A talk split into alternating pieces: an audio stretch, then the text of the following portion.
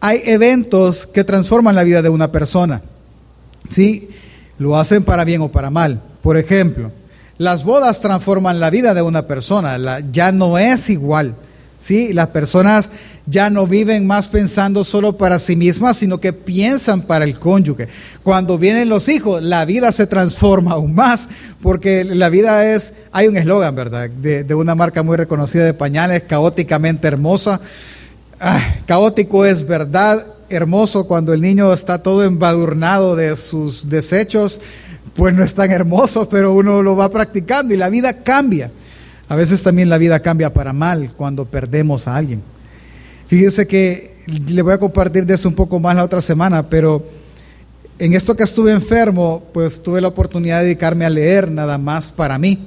Leí un libro que se llama Cultura y Conexión, otro día les comparto eso, pero ese libro me ha hecho a mí pensar y ver muchas cosas de manera diferente. Hay una serie que yo veo mucho, porque no es pecado ver series, hermano, pero el pecado es idolatrarla y escalizarnos a eso, que es acerca de médicos. Eh, pero me llama la atención que en esta parte de la serie que tiene que ver con la pandemia, ellos han empezado a tratar de ver la, la estoy hablando de Grey's Anatomy, véala en Sony, eh, estoy, ellos tratan de hacer ver de la muerte algo normal y que sus seres queridos están en un mejor lugar y aparecen en una playa y que uno puede hablar con ellos, etcétera. Yo le digo a mi esposa, mm, pues del todo no es así, le digo, porque no sabe si el que murió murió con Cristo o no. Por eso es que la muerte cambia y transforma la vida de muchas personas dependiendo del lado donde usted esté. No voy a decir que la muerte no es dolorosa y que no hay un sentimiento de pérdida. Claro que sí. Y aún el cristiano debe de llorarlo. Porque para eso Dios dejó nuestras emociones. Pero también el cristiano se consuela cuando su familiar muere, si está muerto en Cristo Jesús, porque sabe que literalmente Él está en un mejor lugar aunque la vida del que queda cambie. Las amistades hacen que la vida cambie, que la vida se transforme. No se diga los accidentes y las enfermedades. Las enfermedades hacen que la vida de una persona cambie, que sus hábitos cambien. Pero la vida de las personas también cambia y se transforma, es la palabra correcta, por el Evangelio. Cuando alguien conoce el Evangelio, su vida necesariamente debe de cambiar ¿Por qué pastor dice necesariamente? Por lo siguiente, voy a poner un ejemplo. Por ejemplo, mire, yo no sé si es su caso, probablemente sea el mío o el de alguien más, cuando una persona empieza a padecer los achaques de la vida, ¿verdad? El azúcar, la presión, eh, qué sé yo, cualquier otra cosa. Las personas iniciamos a transformarnos gradualmente o a cambiar, le decimos nosotros. Por ejemplo, si alguien padece de azúcar, ¿qué empieza a hacer? a comer menos azúcar. Quizás no es de golpe, pero poco a poco empieza a comer.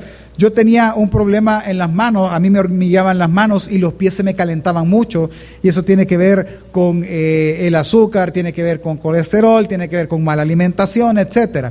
Y en cuestión de un año hemos tenido que transformar la alimentación de nuestra casa. Yo le voy a ser sincero, a mí las hojitas me gustan, hermano. Sí, con café, tres de azúcar, ¿verdad? Pero tuvimos que sustituir el azúcar por otra cosa. Tuvimos que cambiar el pan francés, que es tan rico, con frijoles y crema, por pan integral, que parece más cartón que pan. Y así, pero ¿por qué es? Por salud, por necesidad. Porque cuando algo impacta la vida de una persona y sabe que es lo mejor que puede hacer, su vida transforma. Pues el Evangelio es igual. Cuando el Evangelio se es presentado y uno reconoce su, su eh, condición delante de Dios, entonces ve lo necesaria que es la transformación que solo el Evangelio puede dar. La pregunta que hemos estado contestando en estas semanas atrás es ¿qué es el Evangelio? Y la respuesta que más común que escuchamos es que el Evangelio es una buena noticia, pero la pregunta que sigue es ¿cuál es esa buena noticia? La buena noticia consiste en la promesa de un libertador que puede librarnos de nuestra esclavitud. La buena noticia consiste en la promesa o en el establecimiento de un reino, el cual se establece primero en nuestras vidas y en un futuro se establecerá literalmente en todos nuestros corazones. Es la promesa de transformación de la vida y es la promesa de un mejor porvenir, que de eso hablaremos la próxima semana. La buena noticia son muchas cosas. salvación, justificación, santificación, glorificación, gracia, bendición, cuido, etc.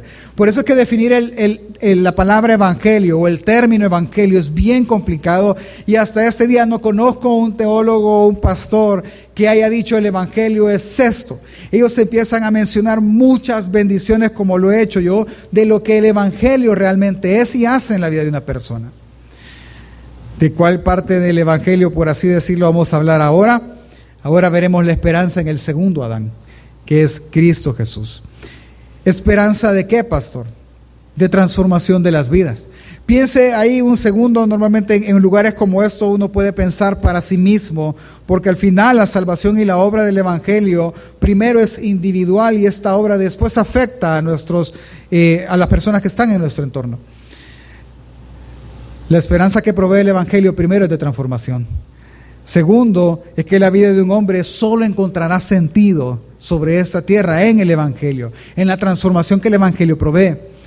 tercero, es que es la única esperanza de transformación, por ejemplo, para una persona alcohólica para dejar de ser alcohólico y ser sobrio. ¿A cuántos nosotros no conocemos así? Es la única esperanza de transformación de alguien que es adúltero por naturaleza, sea hombre o mujer, a alguien que es fiel a su cónyuge. Es la única esperanza de transformación de alguien que no es comprometido con nada para que se vuelva una persona comprometido con todo. Es la única esperanza de transformación para una persona deprimida, triste, que lo que, que, lo que piensa es en el suicidio, para ser alguien que ame la vida y que disfrute gozosamente la vida que el Señor le ha dado. El Evangelio es la única esperanza de transformación de una persona desordenada a una persona ordenada de una persona con vicios como drogas, fornicación, pasiones desordenadas, pornografías o, inmoralidades diversas, a alguien que use su vida para glorificar a Dios. El, Evangelio es, de, es la, última, la única esperanza de que alguien tiene que transformarse, de alguien de quien no tiene prioridades en esta vida, a alguien a quien hace a Jesús su mayor prioridad. La esperanza de esta transformación solo la vamos a encontrar en Jesús. Y eso es lo que predica el Evangelio, al cual la Biblia llama el segundo Adán. Por lo que solo en Jesús, hermanos, el segundo Adán puede transformar tu vida de alguien que da gloria y valor a este mundo a una persona que vive para glorificar a Dios. Porque Él, el primer Adán, puso sobre nosotros el pecado. Pero Jesús, el segundo Adán, perdonó nuestro pecado y puso sobre nosotros su vida. De eso vamos a aprender esta mañana y eso, si Dios quiere, nos dará aún mayor libertad y nos dará mejor sentido en nuestra vida. Acompáñeme a orar, por favor, antes de empezar. Señor, gracias por la bendición que tenemos de estar acá. Gracias porque en tu bondad tú nos permites acercarnos a tu palabra.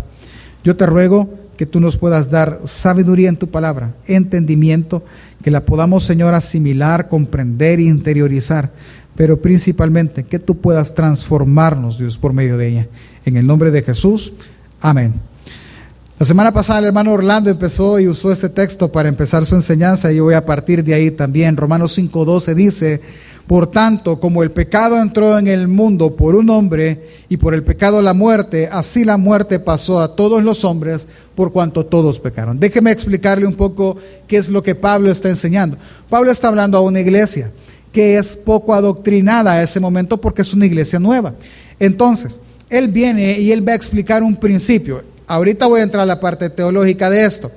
Que, hermanos, como dice este pastor Arce Sproul, que ya está en la presencia del Señor, todos somos teólogos, todos tenemos una teología, es decir, una forma en la que vemos a Dios, todos nosotros. Así que, lo que Pablo está diciendo es lo siguiente. Adán pecó, ¿sí?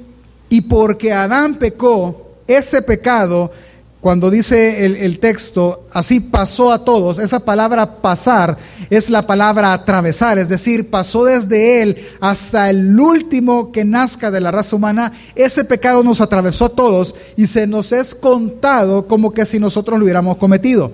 ¿Por qué? Por ejemplo, ¿quién representa al Salvador, familia? El señor presidente de la República, ¿sí? Él es el mayor representante que el país tiene. en el extranjero, ante otros mandatarios, lo que sea. ¿Quién nos representa internamente a nosotros para que se tomen las decisiones de país? ¿Quiénes nos representan? A los padres de la patria, los diputados. Esos 84 diputados representan a 6 o 7 millones de salvadoreños. ¿Sí? Y lo que ellos decidan y aprueben es como que todo el país esté de acuerdo. Eso es lo importante de votar. Así que cuando vaya a las elecciones, vaya y vote. Entonces, ¿cuál es el punto? Que en ese momento la mayoría o la totalidad de la raza humana era representada por dos personas. ¿Quiénes? Adán y Eva y ellos decidieron pecar. Así que por responsabilidad racial, todos pecamos. En ellos dos. Y ese pecado fue imputado en nosotros, como que si nosotros lo hubiésemos hecho. Así que Pablo enseña, dice, por ese Adán entró la muerte al mundo y la muerte pasó a todos los hombres, por cuanto todos en Adán representados por Adán, todos pecamos. ¿Me di a entender? Pero viene la contraposición de esto. Versículo 17, siempre de Romanos 5. Pues si por la transgresión de uno solo reinó la muerte, está hablando del primer Adán, mucho más reinará la vida por uno solo, Jesucristo, los que reciben la abundancia de la gracia y el don de justicia. Así que, como por la transgresión de uno vino la condenación a todos los hombres, de la misma manera por la justicia de uno vino a todos los hombres la justificación de vida. Porque así como por la desobediencia de un hombre los muchos fueron constituidos pecadores, así también por la desobediencia, por la obediencia, perdón, de uno los muchos serán constituidos justos. Le explico en términos muy simples este enrollo de palabras de Pablo. En Adán toda la raza humana es considerada pecadora por responsabilidad racial, es decir, porque Él nos representó a nosotros, todos somos considerados como pecadores. Y porque somos pecadores, pecamos. Es decir, que Él nos representó de una mala manera. Pero en Jesús, todo aquel que cree es considerado justo por la misma responsabilidad racial porque siendo Él Dios, se hizo hombre y nos representó de una manera justa. Le explico. Jesús al encarnar, Él representó a la raza humana. ¿Cómo? Él vino, se hizo eh, tomando forma de hombre, siendo en la condición de siervo, vivió como hombre. ¿Sí?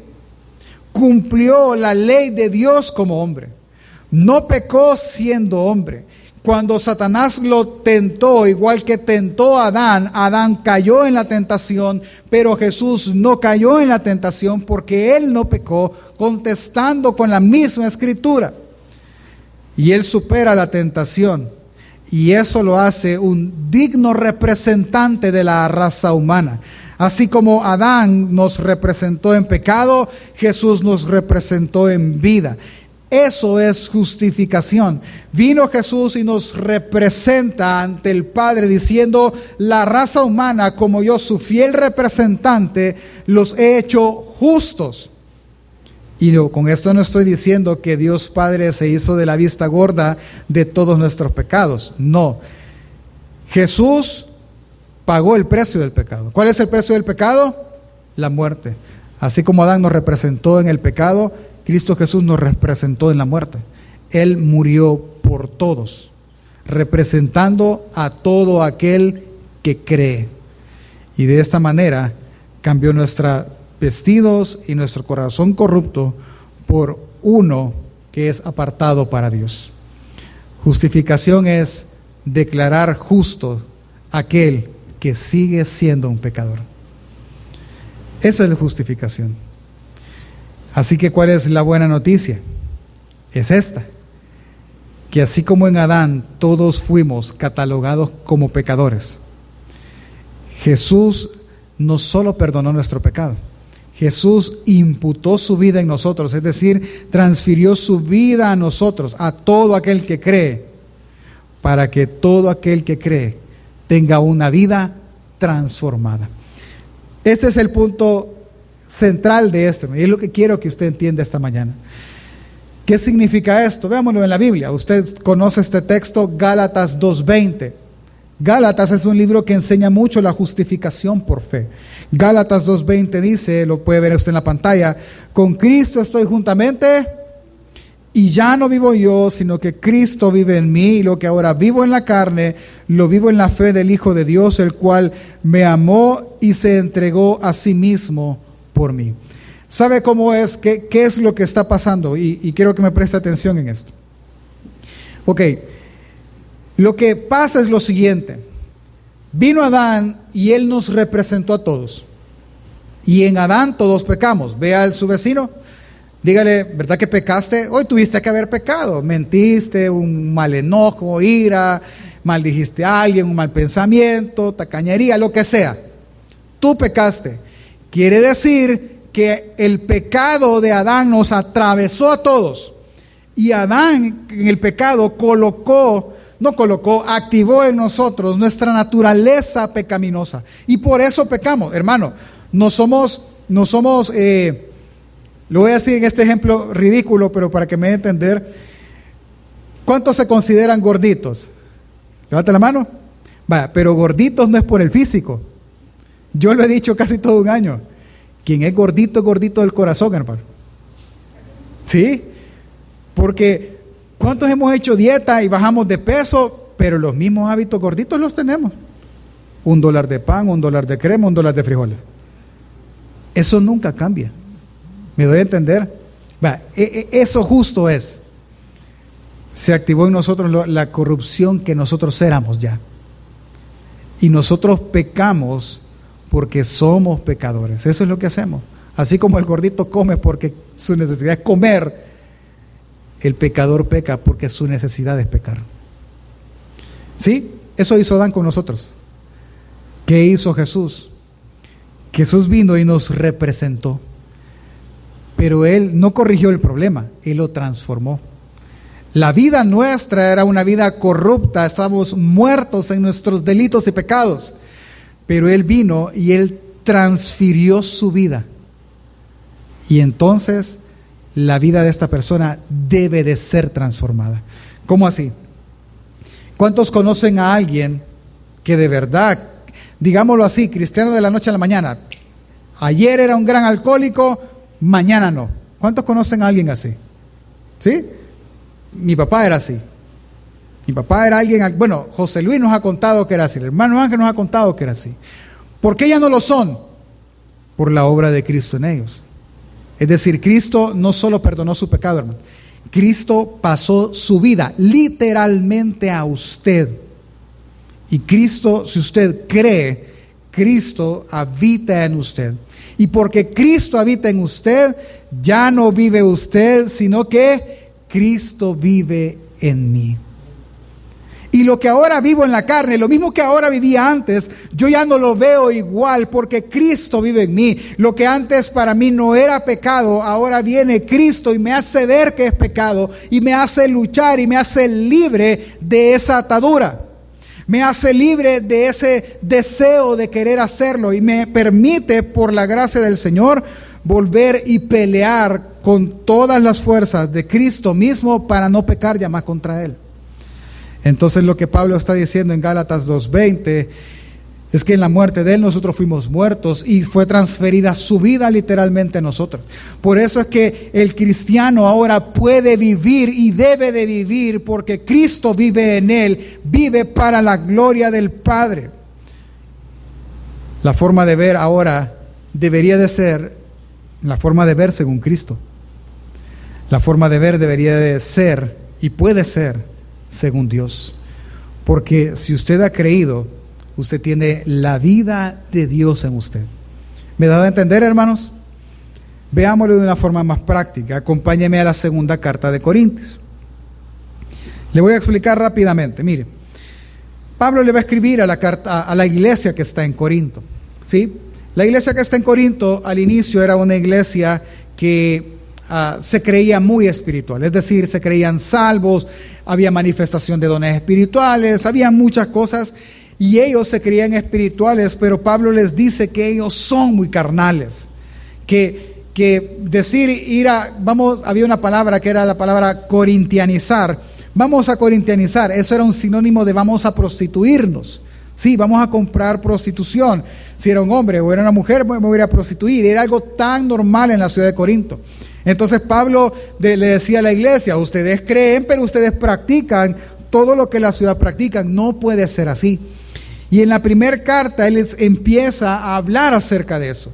Y les empieza a decir que él no les puede llamar espirituales, sino carnales realmente.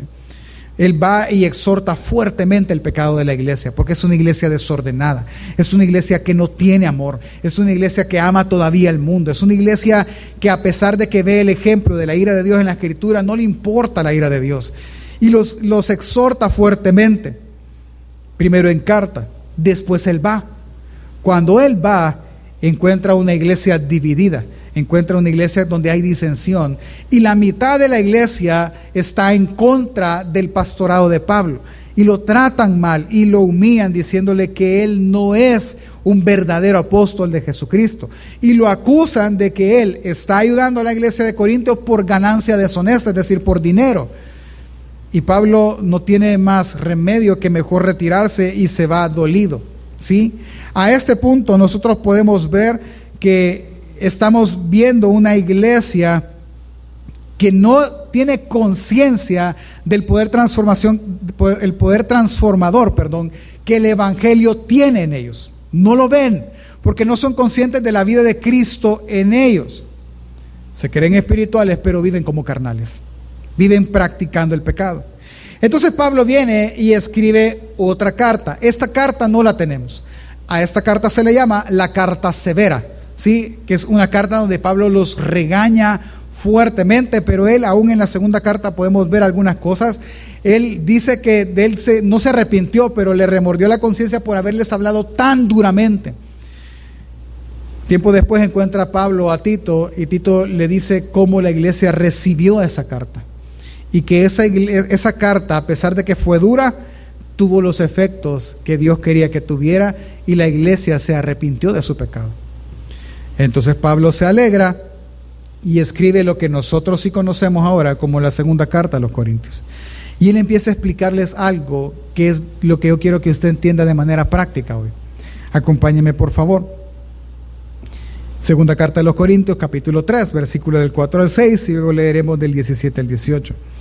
Él les empieza a hablar del nuevo pacto que hay en Cristo Jesús.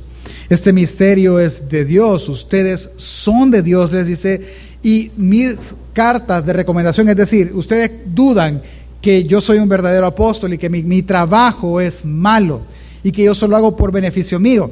Pero mi recomendación son todos ustedes. La transformación que todos ustedes tuvieron son mis cartas de recomendaciones. Ustedes son mis cartas leídas. Y entonces les menciona versículo 4 del capítulo 3. Y tal confianza tengo, es decir, estoy tan seguro de esto mediante Cristo para con Dios. No que seamos competentes por nosotros mismos para pensar algo como de nosotros mismos, sino que nuestra competencia proviene de Dios, el cual asimismo nos hizo ministros competentes del nuevo pacto, no de la letra, sino del espíritu, porque la letra mata, más el espíritu vivifica. Él está diciendo, yo hice bien mi trabajo y mi trabajo ha dado frutos, no porque yo sea el bueno, sino porque Dios hizo que mi trabajo diera el fruto. Así que quien me hace a mí competente o bueno en lo que hago es Dios y no yo mismo. Eso es lo que él está reconociendo. ¿Por qué lo está reconociendo? Versículo 17. Porque el Señor es espíritu y donde está el espíritu del Señor, allí hay libertad. Por tanto, escuche bien, todos nosotros, diciéndole él a la iglesia, incluyéndose él, mirando a cara descubierta como un espejo la gloria del Señor. Es decir, cuando alguien conoce la gloria de Dios que es reflejada en Cristo Jesús, cuando nosotros conocemos a Cristo Jesús, nuestro Salvador, y lo podemos ver por su gracia, dice ahí, vea, somos transformados de gloria en gloria en la misma imagen como por el Espíritu del Señor. Es decir, este es el principio que yo quiero que vea. Si usted ha confesado, si usted tiene una profesión de fe y dice conocer a Jesús, usted ha visto al Padre en el rostro de Jesús, ante la faz de Jesús, usted conoce quién es Dios, le sigue conociendo. Entonces, si eso es así, usted ha ido, ha sido o está siendo transformado progresivamente de gloria en gloria hasta llegar a ser, es decir, la transformación terminará cuando sea usted a la misma imagen de Cristo Jesús. Y esto es progresivo. Por tal, un cristiano nunca debería de parar de crecer. Mire, pastor, yo tengo 20 años de ser cristiano. Yo cinco versículos leo y me da sueño. No, hermano, ahí hay un problema. Porque el creyente debería de ir creciendo. Yo no le voy a mentir. No es que usted se convierte y mañana ahora ayuna 40 días, ¿verdad? No. Probablemente mañana usted va a pecar igual, pero su conciencia cambiará, pero su pensar cambiará. Usted irá siendo transformado. ¿Por qué? ¿Cómo es esto posible? Porque Cristo Jesús no solo perdonó su pecado, Cristo Jesús puso en usted su misma vida para que usted pueda cumplir la ley de Dios. Por eso es, hermanos, que cuando alguien no es creyente realmente, cuando alguien no ha sido convertido realmente. Para ese alguien, la religión es cargosa. La vida cristiana es infructuosa, es aburrida, no es alegre. Convivir con la iglesia no es la mejor opción. Porque él no disfruta, porque no puede, porque no tiene la vida de Cristo en él. Pero aquel que sí la tiene, entiende que en el primer Adán morimos, pero en el segundo Adán, que es Cristo Jesús, todos tenemos vida y una vida grata delante de Dios.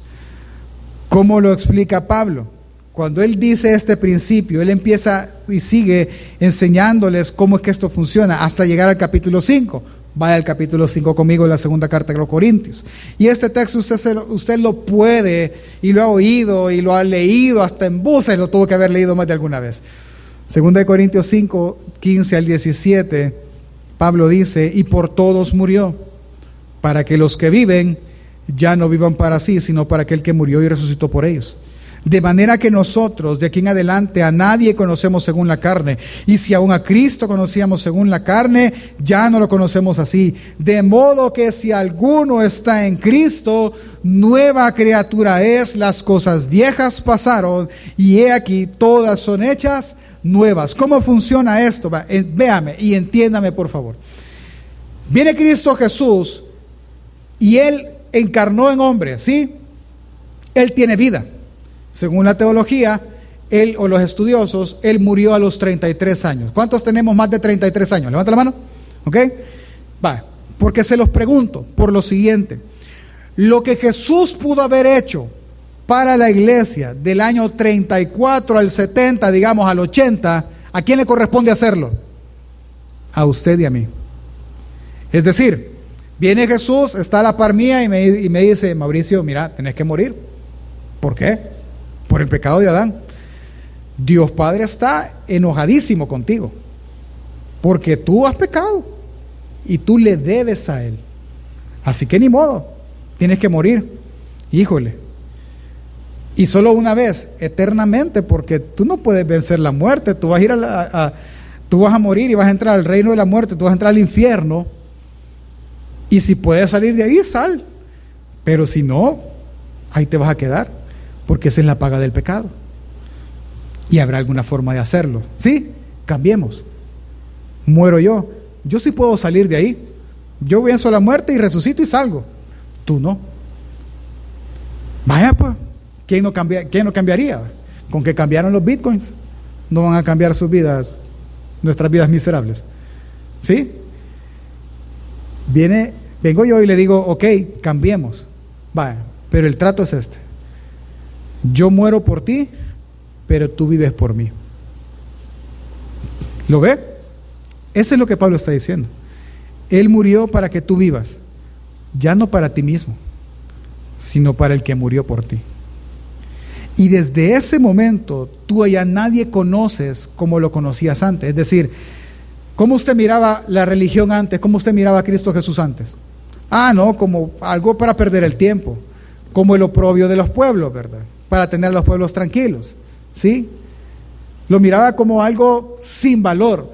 Pero cuando usted conoció a Cristo, ni aún a Él lo mira ya así, sino lo mira o lo debería de estar viendo como la cosa más preciosa y valiosa que existe para nosotros. Por eso es que si alguno está en Cristo, literalmente es una nueva criatura. Ya no es usted lo mismo, porque ya no es usted el quien vive, sino Cristo vive en usted. Y ahora usted puede hacer cosas que antes no podía hacer.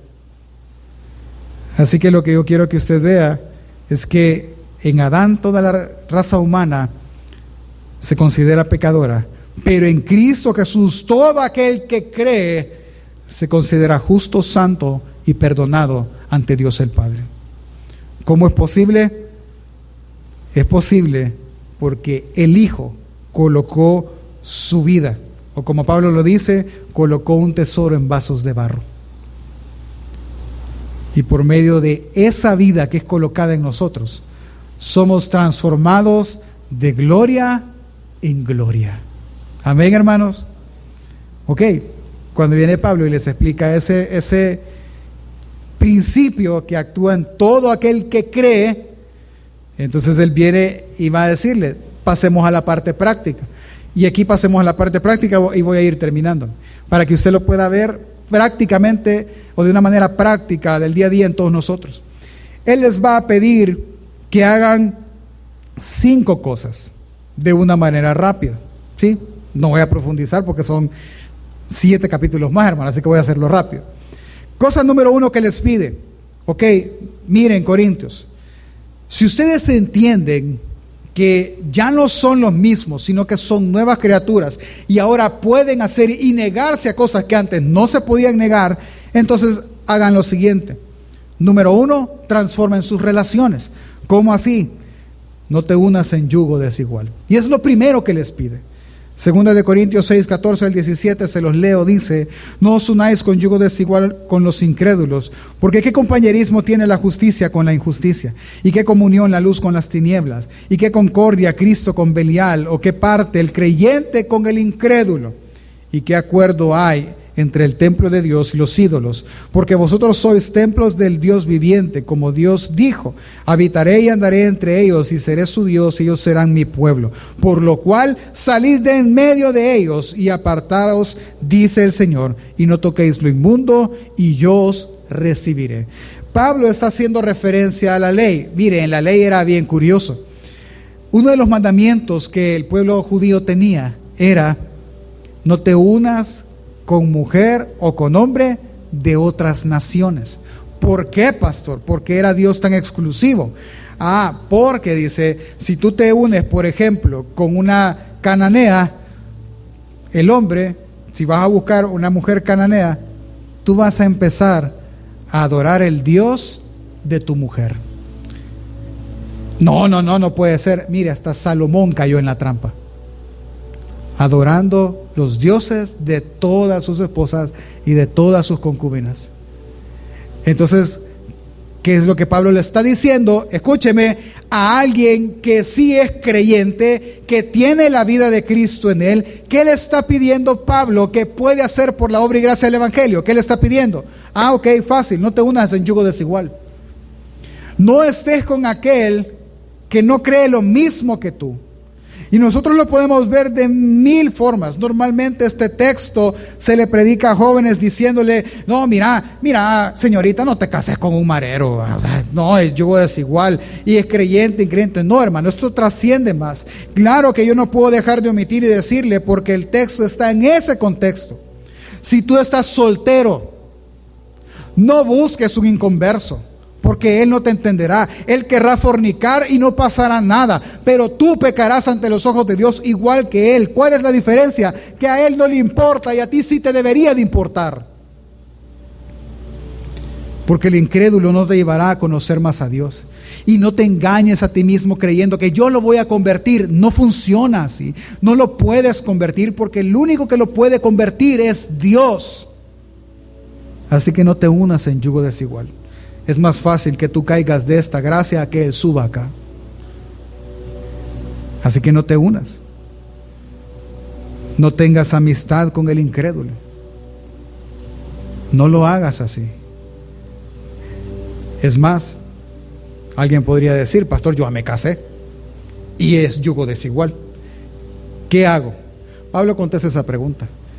Pablo dice, no te separes, quédate ahí y sé ejemplo, para que por tu testimonio, sin palabras, la otra persona pueda creer. Así que sea ejemplo de la vida de Cristo en él. Pero si tienes la oportunidad, si tienes, si por ejemplo unirse con yugo desigual también es buscar hacer sociedades con personas incrédulas. Pastor, y entonces es lo que la palabra dice, hermano. Es que piense, hagamos una sociedad con alguien incrédulo. Sí, lo voy a hacer, ok. ¿Qué es lo que va a pasar? El otro va a empezar a querer hacer acciones deshonestas. No, mira, no declaremos la renta, hagamos esto y esto, si para eso están las leyes, pues hay un vacío legal y aquí no vamos a quitar, pero eso no es íntegro. Y siempre que no compartan los principios bíblicos de honestidad, de integridad y transparencia, será un yugo desigual y terminará mal. No te unas con yugo desigual. Amistades, trabajos, si no creen y no comparten lo que la Biblia dice, no te unas con yugo desigual, vete de ahí, límpiate de esa inmundicia y sigue caminando. Pastor, no cree que es un extremo, Cristo Jesús lo hizo así. Pero él se sentó con pecadores. Y es que no es el punto no convivir con ellos. El punto es no estrechar emociones y lazos con esas personas. Porque a quien le irá mal es a ti. Porque ¿qué tiene que ver Cristo con Belial? ¿Qué tiene que ver el incrédulo con el, con el crédulo? ¿Qué tiene que ver la luz con las tinieblas? Nada. Si tú eres creyente, tú puedes tomar esa decisión y dejarte de unir con yugo desigual. Y si eres casado y ya estás ahí, procura hacer que el yugo entonces se equilibre. Y sé tu luz en tu casa. Emanuel les compartió algo al Ministerio de Hombres que me impresionó mucho. Y es que el hombre cuando llega a casa, su familia lo recibe y él empieza, en la mayoría de los casos es así, ay no, déjeme de estar tranquilo, descansar. Jesús no haría eso, hermano. Jesús recibiría a sus hijos con los brazos abiertos y Él sería el último en pedir descanso. ¿Me doy a entender? Lo puede hacer porque tiene la vida de Cristo en usted. Cosa número dos que Pablo pide. ¿Qué le sugiere? Transformen su egoísmo en generosidad. Segunda de Corintios 8, 7 dice, por tanto, como en todo abundáis en fe, en palabra, en ciencia, en toda solicitud, y en vuestro amor para con nosotros abundad también en esta gracia. ¿Qué está pasando? Cuando él escribe la primera carta, él les dice que la iglesia de Jerusalén está pasando tiempos muy difíciles. Que él, recita aquel texto que nosotros conocemos, cada primer día de la semana cada uno ponga parte algo según haya prosperado. ¿Se acuerda de ese versículo? Él les está diciendo, yo no quiero que cuando yo llegue hagamos colectas sacrificiales para ayudar a nuestros hermanos en Jerusalén. No, Mejor vayan apartando poquito a poquito entre todos para que cuando yo llegue, entonces ya haya algo suficiente para llevar a esta iglesia. Entonces viene y justamente lo hacen así. Él dice que tienen un año ya de estarlo haciendo y qué bueno, porque la segunda cosa que la vida de Cristo hace en nosotros es que nos vuelve generosos nos vuelve desprendido de los material, sabiendo que lo material viene de la mano de Dios y que nosotros somos medio de bendición para la iglesia local o para cualquier otra familia. Cosa número tres que la vida de Cristo puede hacer en usted es transformar su forma de luchar contra este mundo. ¿Sí? ¿Cuántos luchan contra este mundo en sus fuerzas? Por ejemplo, ay, que en casa dicen que yo soy un gran amargado, pastor. Usted no sabe cómo me, me molestan y me dicen enojado, amargado, de carácter fuerte, dejémoslo en amargado. ¿Sí? ¿Y qué está haciendo usted, hermano? Ay, yo como miel, tomo azúcar, tomo, eh, como azúcar, como cosas dulces para que el carácter me adulce un poco, pastor. No. Hay personas saliéndonos de la broma que no hablan. Yo mejor no hablo para no ofender. Hay personas que, que mejor ignoran y que mejor dicen, no, no, no, no, no, etc. Mire, eso es pelear en sus fuerzas.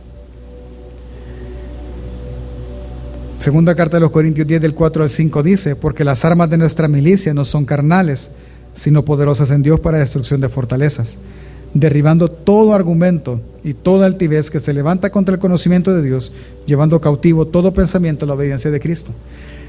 Supongamos que alguien es amargado y se amarga más cuando entra a la casa por la gran bulla de los niños, por el perro, por el vecino, por todo, hasta los zancudos, todo le amarga.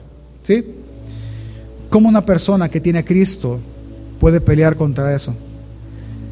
Con esto, llevando cautivo ese pensamiento de amargura a la obediencia a Cristo Jesús, haciéndole ver que Cristo en él es el amor que su familia necesita, que Cristo en él es el amor hacia el prójimo, hacia el enemigo y que enojándome o amargándome yo no muestro la gloria de Cristo Jesús. Pero Cristo Jesús en mí sí puede. Así que antes de bajarse del carro, del Uber, de llegar a su casa una cuadra antes, para decirle, Señor, ayúdame. Tu vida en mí sí funciona para amar a mi familia. Un pastor amigo mío dice que, él se levantaba todos los días amargado, pero se levantaba enojado y, hola papá, mm, ¿Vas a comer? ¿En café? Que todos los días no tomaron café. Y así, y dice que un día eh, se levantó de la cama y reaccionó y dice yo, ¿por qué me levanto enojado? Y él empezó a orar. Y dice que ese día se levantó cantando, salió del baño, los hijos se le quedaban viendo como, ¿qué le pasa a mi papá? ¿Vas a tomar café? Por favor, amor, mira, tu café es delicioso. Y la esposa le quedó viendo como, ¿qué te pasa? ¿Qué hiciste? Y desde ese día, él entendió que la vida de Cristo en nosotros es gozo, es paz, es amor. Así que si usted tiene la vida de Cristo en usted, es todo eso, hermano. Le menciono los últimos dos. Cuatro transforme su debilidad en fuerza y su gloria en humillación. Si en algo ha de gloriarse, hermano, que sea en Cristo Jesús. Que sea decir que usted es lo que hoy es por la gloria de Cristo Jesús en usted. Y cinco, transforme sus propósitos en su forma de vivir. Segunda de Corintios 12, 15 dice, y con mayor placer gastaré lo mío y aún yo mismo me gastaré del todo por amor de vuestras almas, aunque amándome, amándoos más, es decir, amándole yo a ustedes más, sea yo amado menos. No le importa, Pablo. Si ustedes me aman, qué bueno. Y si me aman menos y yo más que ustedes, no importa porque yo entiendo que debo de gastar mi vida por Cristo Jesús. Por tanto, hermano, esto que acabamos de hablar, del yugo desigual, de transformar nuestra vida, de gloriarnos solo en Dios. Todas estas cosas solo son posibles por la obra transformadora de Cristo Jesús. Porque el primer Adán puso en usted el pecado, pero el segundo Adán puso en usted la misma vida de Dios. Así que de parte de Jesús no solo usted tiene perdón de pecados, sino que tiene la vida de Cristo Jesús. Hermano, viva como tal. El Cristo que está en usted no buscará el daño a su enemigo. El Cristo que está en usted no negará su misma fe. El Cristo que está en usted pondrá a Dios en el lugar que a Dios le corresponde. El Cristo que está en usted llevará el Evangelio a toda criatura y le predicará a toda criatura. El Cristo que está en usted sí puede hacerlo. El Evangelio nos da salvación y vida eterna. Sí, pero también adquiere usted una responsabilidad y una capacidad de vivir conforme al Evangelio. Así que lo, hágalo y no pierda más el tiempo. Viva conforme al llamado y a la vocación a la que fuimos traídos. El Evangelio da transformación, sí. Y sobre esa transformación exige la responsabilidad de no volver atrás y de ser luz en medio de tinieblas. Por último, si alguien piensa, pastor, yo creo que la vara está bien alta. Yo creo que usted le hizo mal enfermarse, pastor. Ha venido muy duro. Pablo termina diciendo la carta de los Corintios así, capítulo 13, versículo del 1 al 5. Esta es la tercera vez que yo voy a vosotros. Por boca de dos o tres testigos se decidirá todo asunto. He dicho antes y ahora digo otra vez, como si estuviera presente y ahora ausente, lo escribo a los que antes pecaron y a todos los demás, que si voy otra vez no seré indulgente. Pues buscáis una prueba de que habla Cristo en mí, el cual no es débil para con vosotros, sino que es poderoso en vosotros. Porque aunque fue crucificado en debilidad, vive por el poder de Dios. Pues también nosotros somos débiles en Él, pero vivimos con Él por el poder de Dios para con vosotros. Cinco. Entonces, ¿qué debemos de hacer? Examinaos a vosotros mismos si estáis en la fe. Probaos a vosotros mismos ¿O no conocéis vosotros mismos que Jesucristo está en vosotros, a menos que estéis reprobados? En otras palabras, Pablo dice, si para ti esto es gravoso, si para ti esto es difícil, entonces tú estás reprobado. Cristo no está en, no está en ti. Pero para ti, si esto es posible, examínate y si es posible, es porque tú sí eres aprobado. Así que hermano, mi último llamado es ese. Examínese a usted mismo si está en la fe. Si su vida es digno reflejo de que Cristo Jesús habita en usted. Porque todo el que está en Cristo es nueva criatura.